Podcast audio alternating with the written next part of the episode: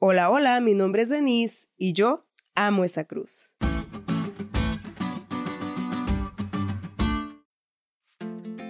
Quisiera iniciar este podcast cantando, pero muchos de ustedes, incluso yo, es más, siendo honestos, hasta mi madre lo pondría en pausa, en reproducción rápida o jamás volverían a escuchar School.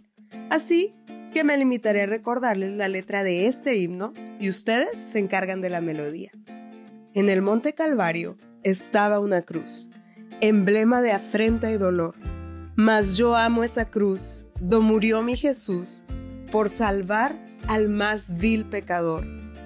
Hoy vamos a reflexionar juntos en el significado de la cruz, hasta donde nuestra mente finita pueda comprenderlo.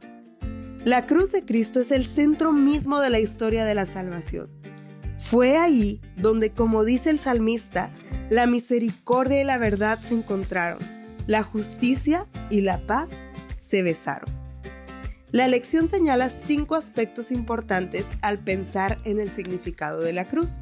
Número uno, es la revelación suprema de la justicia de Dios contra el pecado. Fuimos justificados gratuitamente por la gracia de Cristo. 2. Es la revelación suprema del amor de Dios por los pecadores. Dios muestra su amor para con nosotros, que siendo aún pecadores, Cristo murió por nosotros. 3. Es la gran fuente del poder para romper las cadenas del pecado. La palabra de la cruz es locura para los que se pierden, pero para los que se salvan es poder de Dios. 4. Es nuestra única esperanza de vida eterna, porque de tal manera amó Dios al mundo que ha dado a su Hijo unigénito, para que todo aquel que en él cree no se pierda, sino que tenga vida eterna. Y 5. Es el único antídoto contra una futura rebelión en el universo.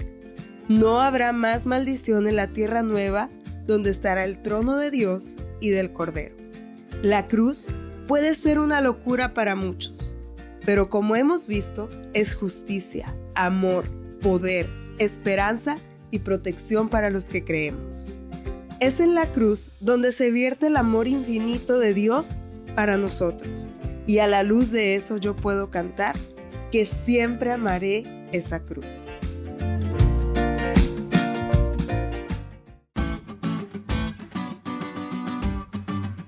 ¿Te diste cuenta lo cool que estuvo la lección?